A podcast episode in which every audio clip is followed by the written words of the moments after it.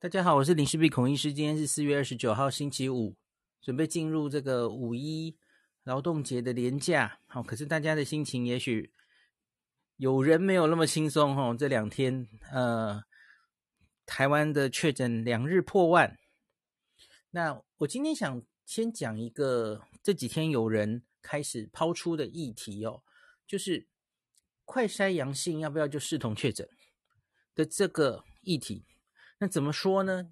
就其实前线有一些医师现在已经看到了有两个问题非常严重哦，因为我们目前是快筛不是黄金标准嘛，快筛之后，那你要再去做 PCR 来确诊，因为快筛当然会有可能会有不精确的问题，它可能会有胃阳性，有一些可能是错的嘛，所以他要再去做确诊。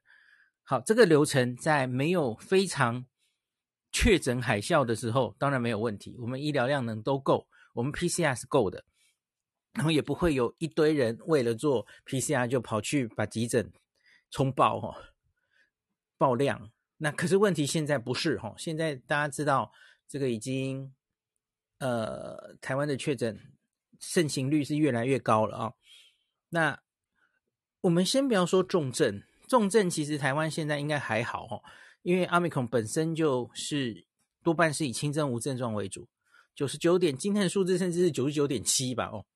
那可是问题是，那九十九点七是会让人有点压力的哦。那因为它实在太多了。那我们还是照着原本的流程，这些人所有哦，不管是快筛或者他直接 PCR 就确诊了，那每一个都要去通报做法定传染。法定传染病的通报，然后有非常多人做了快筛阳性，然后他要冲到急诊来做快筛，呃，对不起，来做 PCR 来确诊。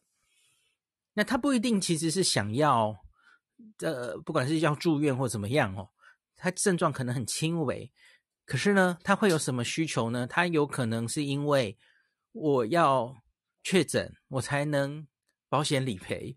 我才能请假，他是基于这些理由，他想要来做 PCR 的。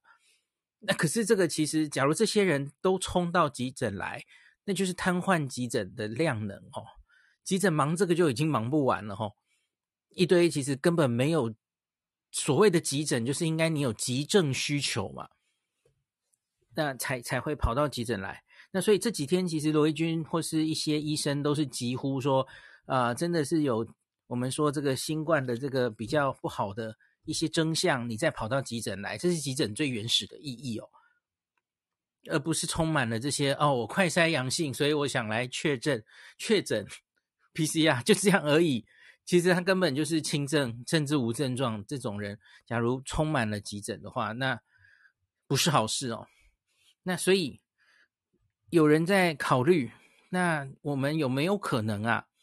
让这个 PCR 没有一定要做 PCR 才能确诊，快筛阳也可以算确诊。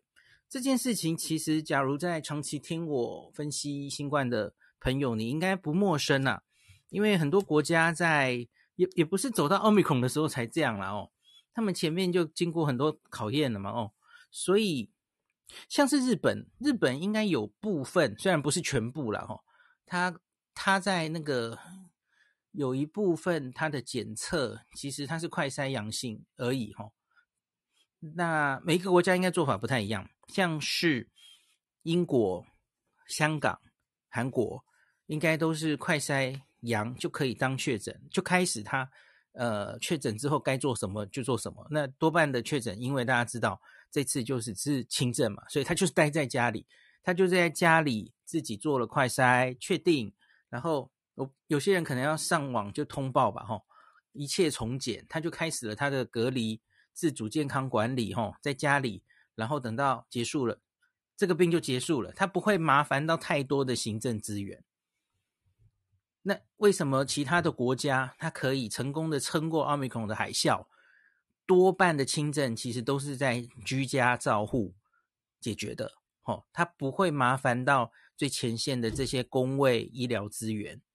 自己就好了哈，那顶多他可能有一些线上问诊、线上这个送药等等的哈，送药到府。每个国家可能有每个国家的一些特别的，还有什么防疫包会送到你家等等的哦。那他们比我们好的地方是，他们这一套系统其实已经运作几个月了。从 Delta 的时候大概就有了，我不知道 Alpha 的时候有没有哦。那所以这种轻症在家，他们其实是非常习惯的哦。那可是我们就不是了嘛，吼，我们这个原来原本跟香港一样，吼，那只要确诊，反正就是关起来，哦，不要让它传出去，身边的人也是框列的乱七八糟，吼，尽量框列。所以原来是非常高规格对付它，现在我们要转到比较共存这边，吼，轻症只要做到有效管理，不要让它太传出去就好了。那可是你假如还是我们现在是用这个第五类的法定传染病。所以，那个每一个这个病的通报，那都要经过非常复杂的程序哦。这种通报流程，假如没有办法简化，然后呃确诊，就是还是一定要每一个快筛阳性的，你都一定要他去做到 PCR，才能继续往下做他的后续。我觉得那绝对是。非常不好的一个开始，我们现在还在往这个确诊高峰的山底，可能稍微往上爬了一点哦。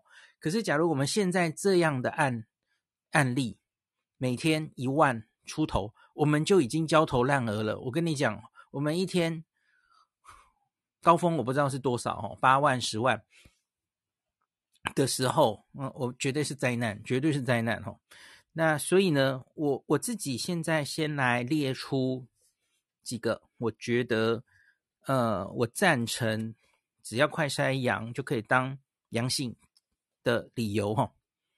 好，第一个就是，呃，大筛测的状况我刚刚讲过了哈。那我们现在来讲，第一个我来讲 PCR 阳性率。台湾今天哈，过去这二十四小时，我们过去这三天星期一。三四五报的案例，哈，呃，虽然你乍看好像没有怎么增加，对不对？停在一万出头，可是你要注意啊，我们我们看这些台面上的确诊数字越来越不重要，你要看后面它的每天筛检了多少，然后阳性率是多少。过去三天我们做的 PCR 筛检量，我念给大家听：六点九万、六点四万、六点二万。反而是越来越低的哈，当然相比于前几周，前几周啊、前面一两周我们大概都是五万上下了哈。那这三天其实已经有点在往上扩扩充 PCR 量能，可以做到六万了哦。可是它是六点九、六点四、六点二，它反而在下降。然后呢，它的阳性率，这是单日的啦哈，单日的阳性率各自是十二点七四，是七点九。十九点七九，昨天的台湾单日 PCR 阳性率已经到接近二十 percent 了。你每验五个就有一个，所以呢，这不是好事哦。虽然你台面上看这两天都一万出头，有些人甚至很意外问我：“诶，怎么没有再上去？是不是我们疫情有的控制了？”没有，你不能这样看。我看到的是 PCR 阳性率短短三天已经从十二升到二十去了哈。这绝对不是好事情，这代表就是社区的盛行行率已经非常高了哦。你看我，我我有时候这一年在跟大家分析日本的疫情，我每次跟大家说：“哎呀，东京的盛行率已经高到二十了。”各位同学，现在你我身边 就是二十 percent 的盛行率，我不知道你有没有感受到你身边的朋友的。亲戚朋友的小孩，你的小孩，哦，动不动就有人停课，哦，有人确诊等等的哦。我身边是已经司空见惯了啦，我不知道你们是不是哦。所以很明显感受到这个社会的感染的盛行率正在增加哦。那我我就讲一下我老婆，哈，我老婆在新北某一个，上次有跟大家讲嘛，上礼拜天哦有一个阳性率，哎，这个阳性率又更上层楼了嘿。他昨天这个二十四小时的这个急诊的啊，不是二十四小时，是一个晚上，是不是？哦，林氏在旁边说十几小时。好，他说五点到早上八点就是一个晚班呐，吼。他说他帮二十二个小朋友做 PCR，那其中二十个阳性。好，一样，我们这里面就跟我们今天的题目有关哦。这里面有九个人是在家里 PC 那个已经先做快筛了哦。好，九个快筛，九个 PCR 阳性，百分之百，跟他礼拜天一样，礼拜天是做八个嘛，八个快筛，八个八个 PCR。好，所以我现在就是回到这一题，我要问大大家，假如这九这些小朋友，他反正就在家里快筛阳了。他就开始启动他的居家照护了，大家不觉得比较理想吗？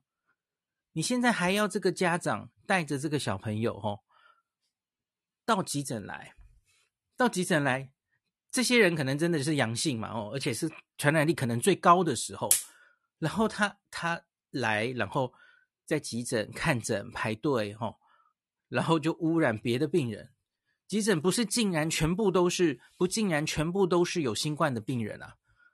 那可是他来看诊，在他所有在医院的过程中，这是交叉感染的机会啊！这就让别人原本没感染的都被感染，这绝对不是好事嘛。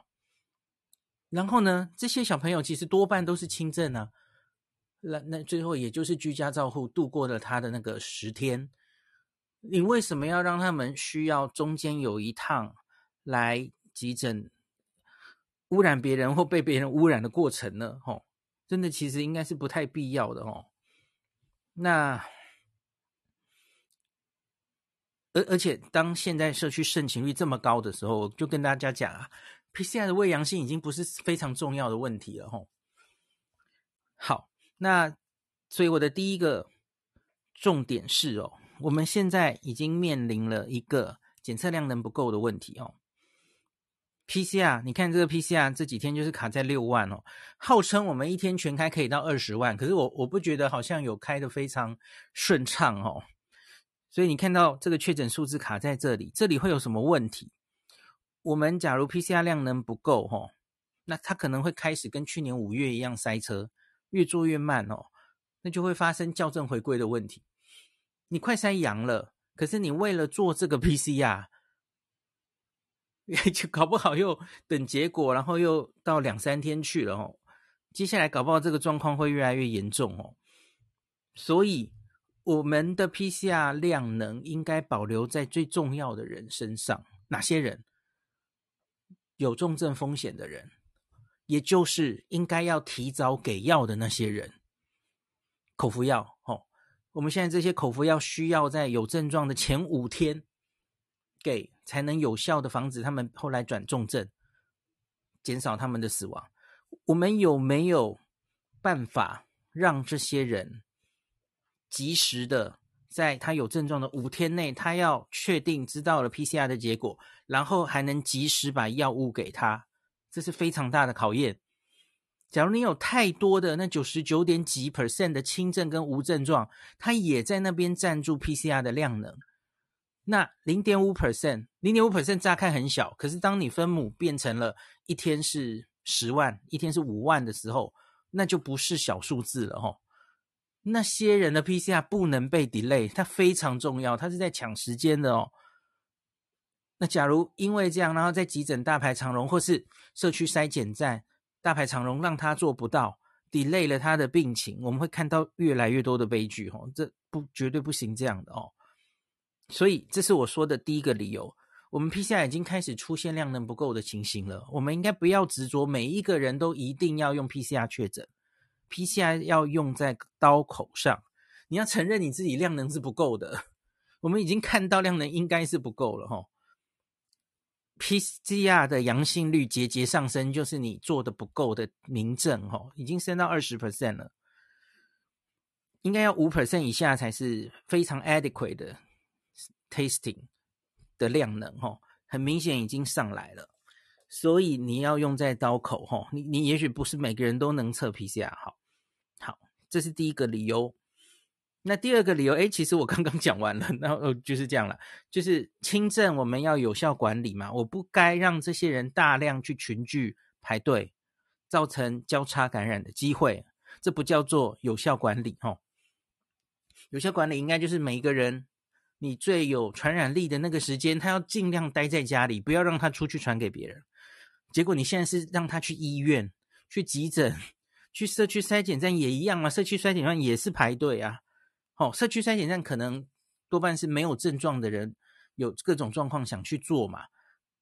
那可是我们让这些快筛阳性的人，现在是劝他们去社区筛检站。好，然后你就去污染那些没有症状的人，你不觉得这里怪怪的吗？哦，好，这里其实又有另外一个问题哈。第三个就是我正要讲的哦，我我们其实像罗一钧还有急诊医学会有有说嘛，不要去瘫痪急诊，他要这些快筛，然后他只是要去 confirm 确认他 PCR 阳性的人，尽量去社区筛检站。可是这里有一个问题。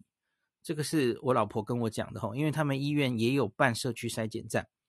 现在社区筛检站吼，其实这一波开始的时候，那国家是跟大家说，这里可以用池化。池化我解释过很多次了嘛，哦，他们几副用池化哦，一比五、一比十这样。那什么意思呢？池化适用的条件是什么？就是盛行率不是很高哦，你多半做出来是没有症状的人，大量想要 screen。的时候做的哦，那假如大家都阴性就就结束了哦。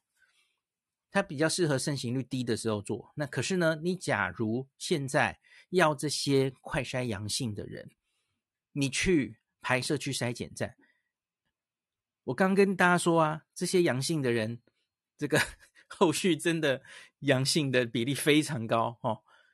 但你就是破坏了他的质化呀。因为你有一个阳性，那那就毁了嘛。你这五个人就要重做啊，挑出来一个一个做哦。那此话就没有意义，然后你反而是让结果更慢出来哦。所以这里我不太知道该怎么解决哦。老婆在说，所以是不是应该要有两种筛检站？一种是完全没有症状的人，他只是自己害怕，然后自己什么有接触史等等的，他想去做做看的这种了哈。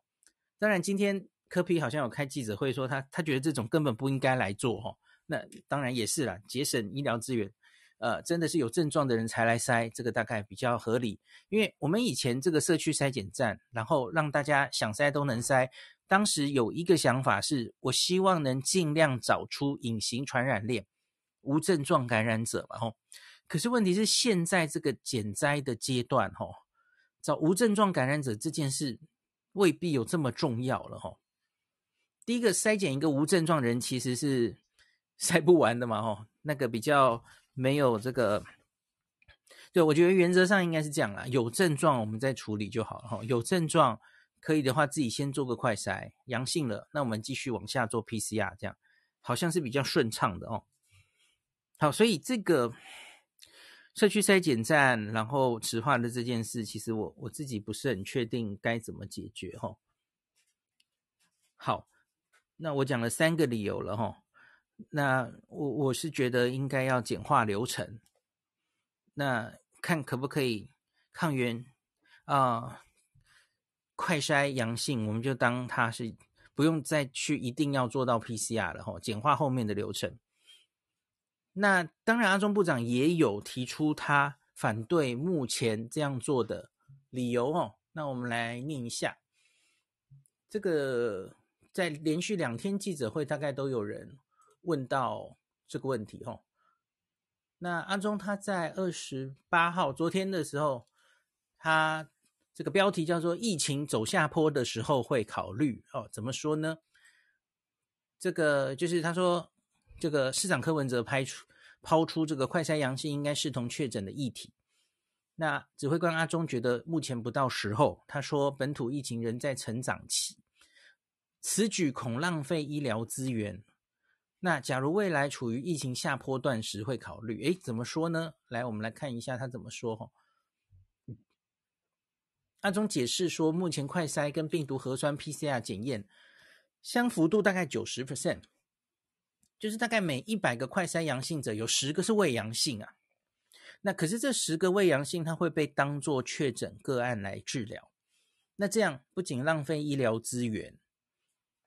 他可能还会增加大概三十个家人被框列隔离，嗯，因为我们现在其实还是没有放弃框列嘛，密接者嘛，哦，三加四，所以你这个十个人，那你平均一个人框三个人的话，那就三十个家人被框列隔离，哦，一个未阳性你可能会产生这么多的成本啊。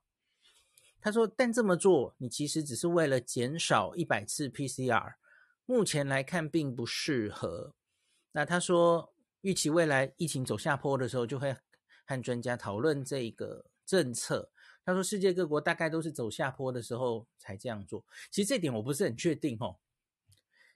香港这波好像就不是香港这波，因为因为你假如开始把快筛阳的人就当做阳性，其实就是你的检测量能扩充了哦，所以你那个台面上的确诊数字会再往上冲一波。那可是我记得香港的确是，它冲一波之后很短暂的，大概我我我我记得不到一周，它就整个数字都下来了，也许是一种巧合。可是香港应该不是有意识的想要故意，就是它已经在走下坡的时候，它才说快筛阳也算阳。我想以香港的例子不是，那以英国的例子应该更不是。我想应该更不是，他们应该很早就已经快筛阳也可以算阳了齁。好，那我们再来看一下阿中今天也有再解释一次齁，他有提到另外一个什么法律的效益，我们来看一下齁。那他说三个理由哈，再次提到这个还不是时候，快筛视同阳性还不是时候，分别是第一个是筛检量能不均，衍生成本支出以及限制自由带来的法律效益，还一一解释一下哈。他说第一个，若要讨论快筛阳性视为确诊的议题，我们要先考虑裁检的容量，目前全台每天裁检量不超过十万件。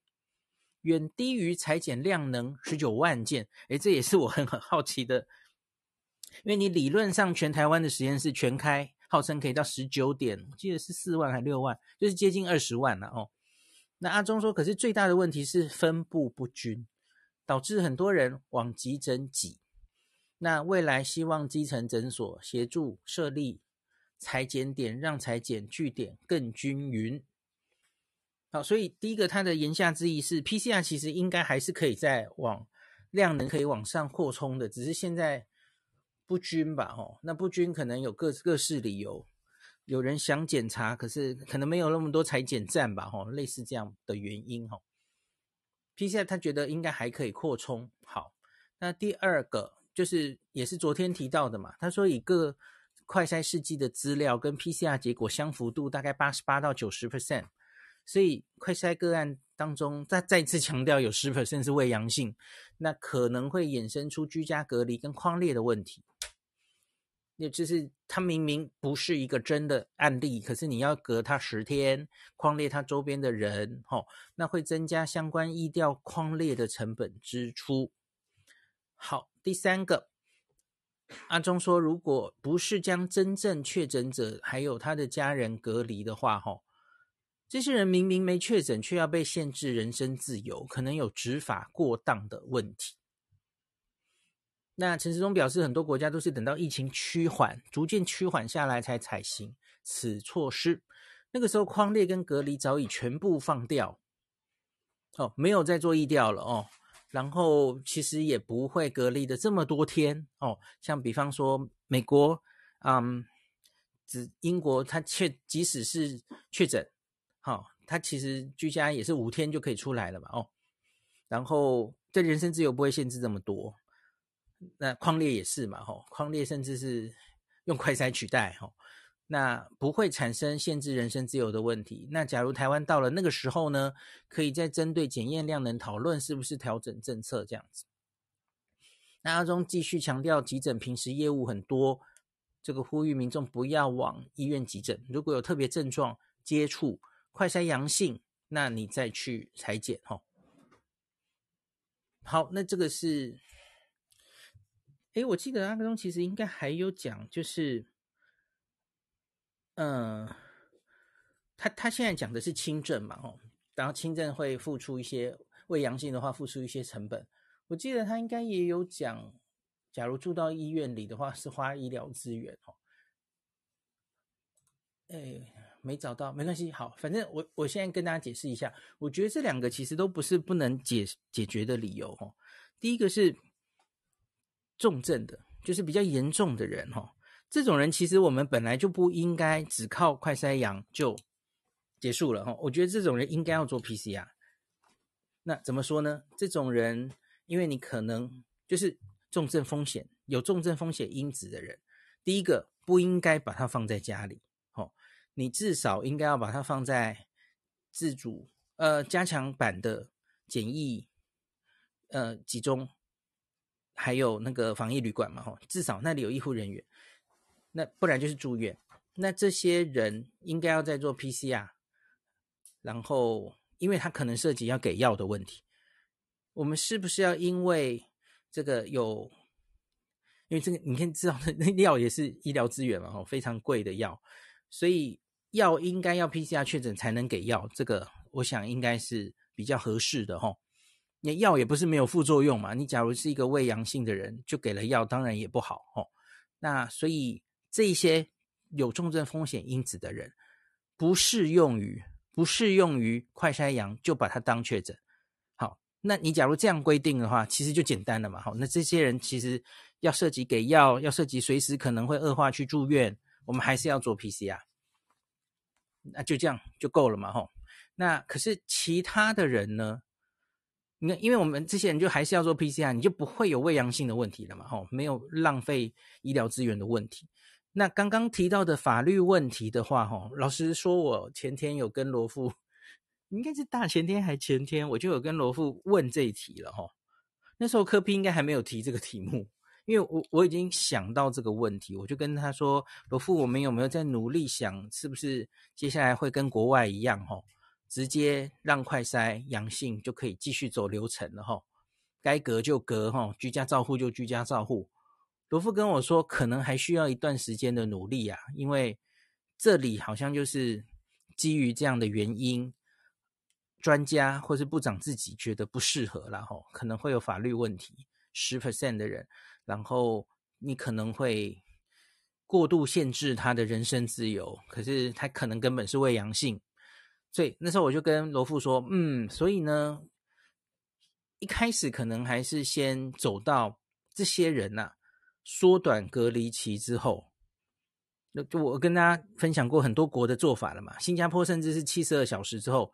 居家，然后开始做快筛，他就可以把你放出来了。所以，他限制你的自由，其实也就是区区那二十一天啊，对不起，什么二十一天，区区那三天而已。那欧美是，就是英美都是五天嘛。所以，假如我们有一天会缩到三天跟五天的时候，即使你伪阳性，其实对他的影响就是那三天跟五天。原来的十天实在是打击面太大了嘛，吼。所以，假如说到已经是三天到五天的时候，应该就还好了吧？哦，即使是伪阳性，这个大概是可以接受的多出来的社会成本了。哦，那特别是之后，也许也许周边人的框列其实也不会，就是一定会越来越滚动式调整到很简化了。我我跟大家说，我想这一定是方向嘛。所以等到那一些框列追踪，然后自己这个确诊的人的。管理其实成本都很低的时候，那这个时候就比较水到渠成了哈。就是这些轻症没有风险因子的人，那我们就让他快筛阳，就是直接当确诊，哦，不用再跑来医院做 PCR 了，哦，就类似这样子哦。好，所以这是我跟罗夫那天的讨论，所以可能还要一阵子了哈。好，可是这个这个东西其实显然现在在前线已经造成问题了。我觉得这个真的是蛮麻烦的哦，就是塞车在这个不管是急诊或是在筛检站，也都塞塞满了这些明明就是没有什么症状，可是他就是想知道自己用 PCR 确诊哦的问题，可能还是得要想方方法解决一下哦。那另外就是整个这个传染病通报的流程势必一定要。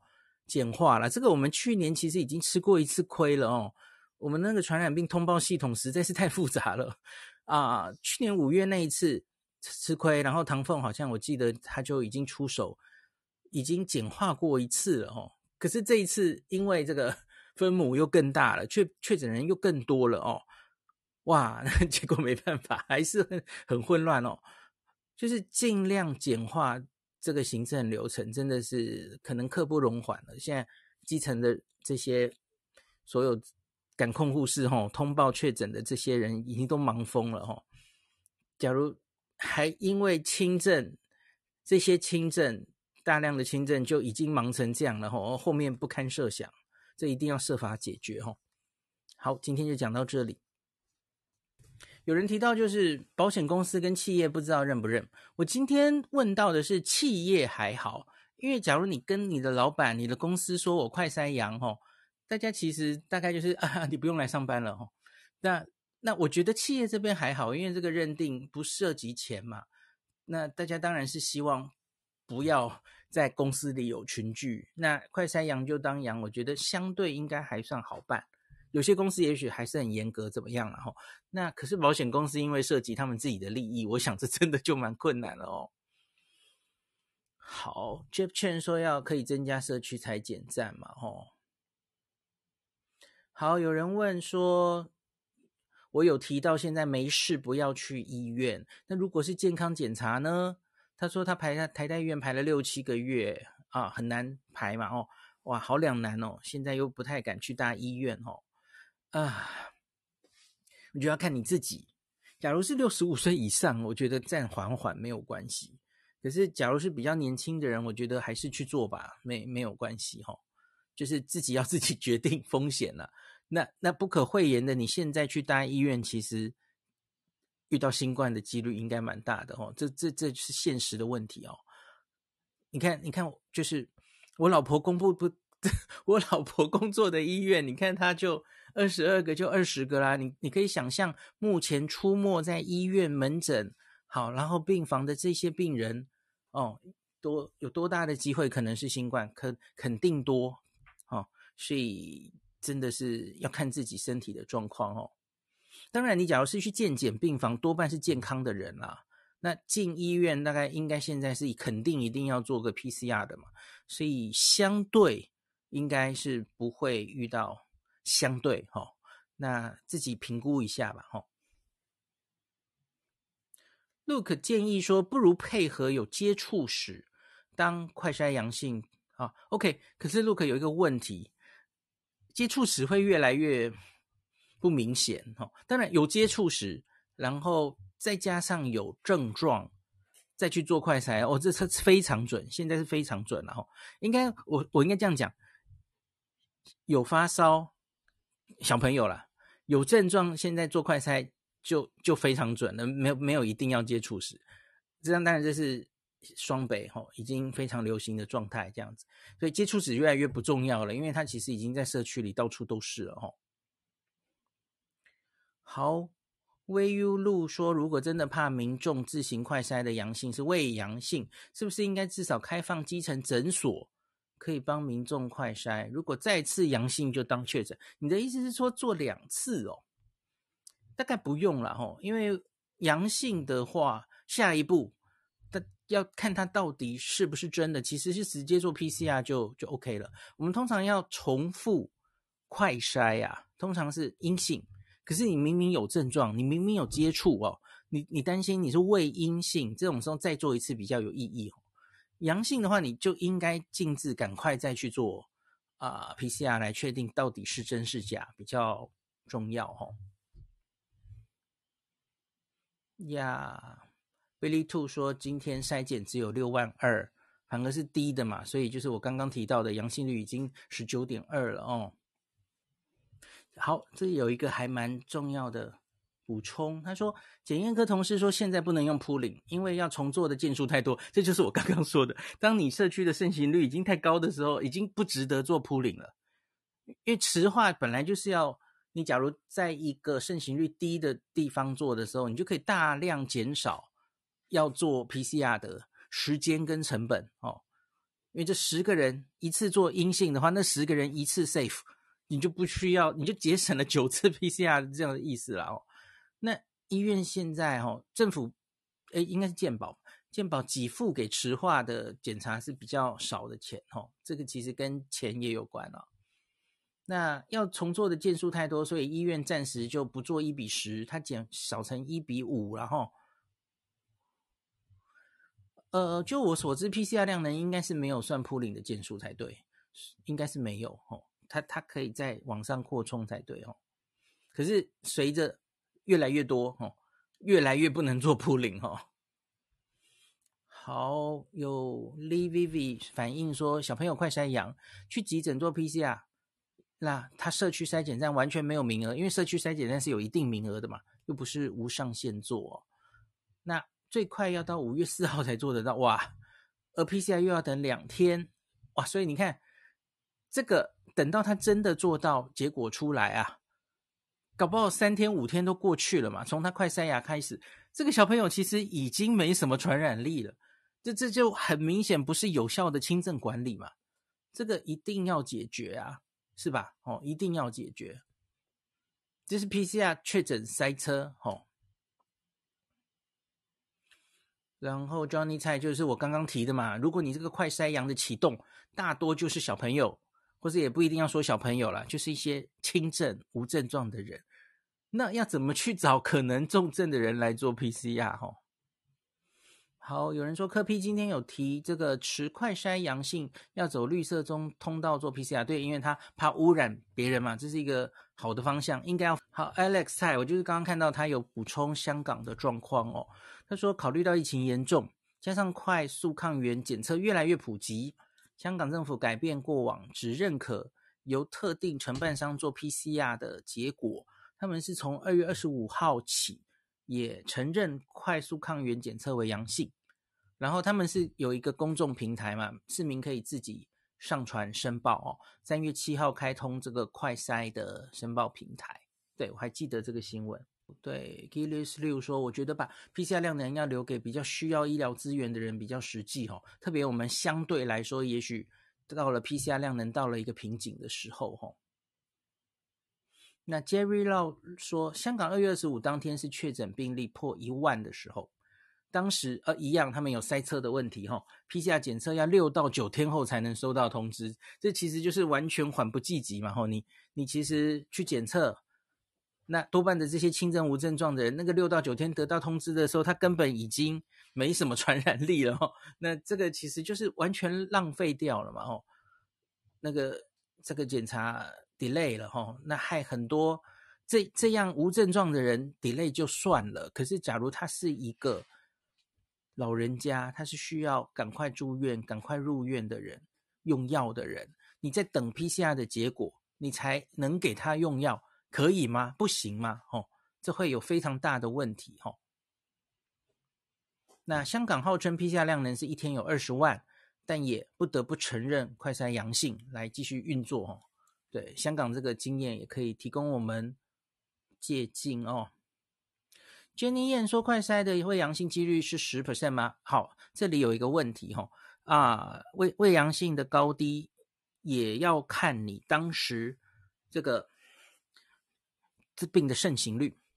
像双北现在的盛行率，就像我刚刚举的例子，它实验室做出来的结果大概是十，可是问题是，假如你盛行率非常高的时候哦。伪阳性就会比较少，比较少伪阳性的问题哈。像我，我就跟大家说啊，我老婆虽然这个样本数很少了哈，可是她连续这一个礼拜上班，她家里有发烧的小朋友做了抗原快筛阳性，百分之百 PCR 都阳啊。好，所以其实某些状况下伪阳性未必有的。好，Jerry 老补了一个，这个新加坡是一月二十一号开始承认快筛确诊的。而当天确诊案例才只有两千例，对，所以这个部长这里显然就讲错了，对吧？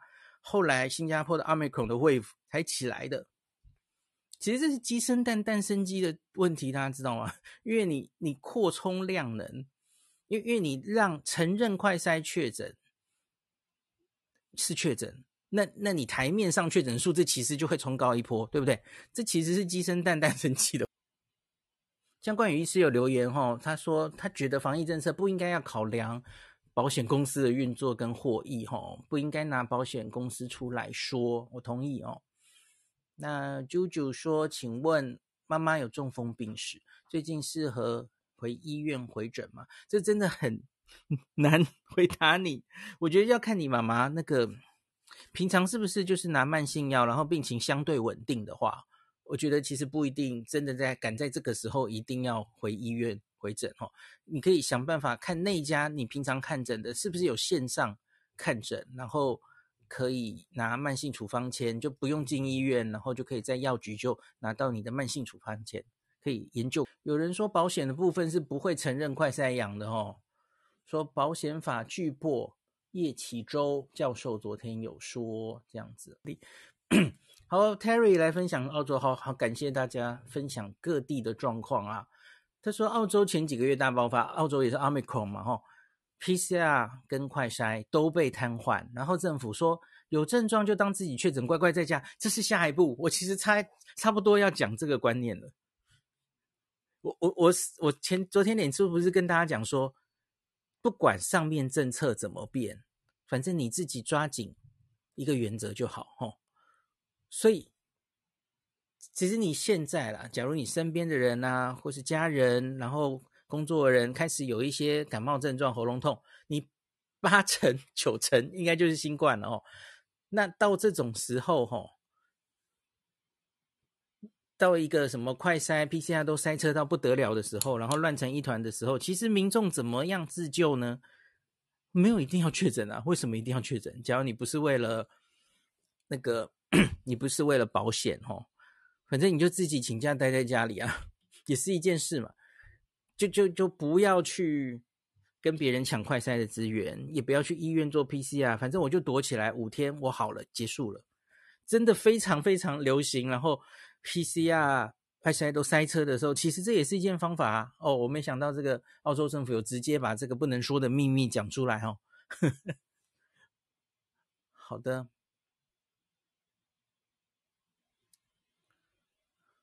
好，又有人。太棒了，有你们真好哦！就一直补充世界各国啊，德国是到今年三月初才快筛阳当确诊，也是因为感染多到一个层次，对，所以应该就是多半都是往上冲的时候嘛。你实在 PCR 已经塞车到一定的极限，也跟我们类似的状况嘛，所以真的都是下坡，卢部长说已经下坡的时候才才做吗？或者我觉得部长说的有一部分对的是，那个时候他们对于这些确诊的人，还有周边框列的人，其实早就没有限制这么多。世界上多半的国家其实都没有啊。我指的是轻症那部分哦，然后强制隔离其实几乎都没有嘛，所以他们就没有你为阳性，然后造成。行政资源的浪费，或是人身自由的限制的这件事，对他们来说其实不重要。Felicia 分享，今天有看到上海的例子，一个癌症老人要拿药，但是要核酸报告才能拿，好像不止这样的例子哈，就是偶尔就听到这一阵上海有这样的状况，结果就等不到哈，就就去世。好，今天留言蛮踊跃的哦。陈岳峰分享一下台中的状况哦。他说，台中市目前这个人数也慢慢上来，还没有双北这么多。他说，儿子班上同学在班上快筛阳，全班紧急要家长带回居隔。到了傍晚，PCR 阳性啊，阴性，对不起哦。这个双北的人已经 非常有经验了哦。那这个小学停完，安心班停，安心班停完。某个补习班又停了，反正实在已经受不了了。感谢您收听今天的林氏璧孔医师的新冠病毒讨论会。如果你觉得这个节目对你有帮助，喜欢的话，欢迎你推荐给你身边的朋友，或是在 Apple Podcast 上面留下评价，后也可以留言哦，五星好像每天都可以留哦。希望大家当我的种子教师，推广正确的新冠卫教，以科学防疫，不要只以恐惧防疫。行有余力的话，欢迎您赞助林氏璧孔医师喝杯咖啡，让我可以在这个纷乱的时代继续分享知识，努力做正确的新冠相关卫教。如果你想看到更多孔医师分享的新冠疫情相关资讯，或是林氏必发的日本旅游资讯，欢迎你加入脸书上的日本自助旅游中毒者粉丝专业。那或是我也有 LINE 的官方账号，或是 Telegram。那这一些连接都在 p o c k e t 前面的我的电子名片里面，可以在一个页面就看到我所有的发声管道，都欢迎您加入。那我们就下一集再见喽。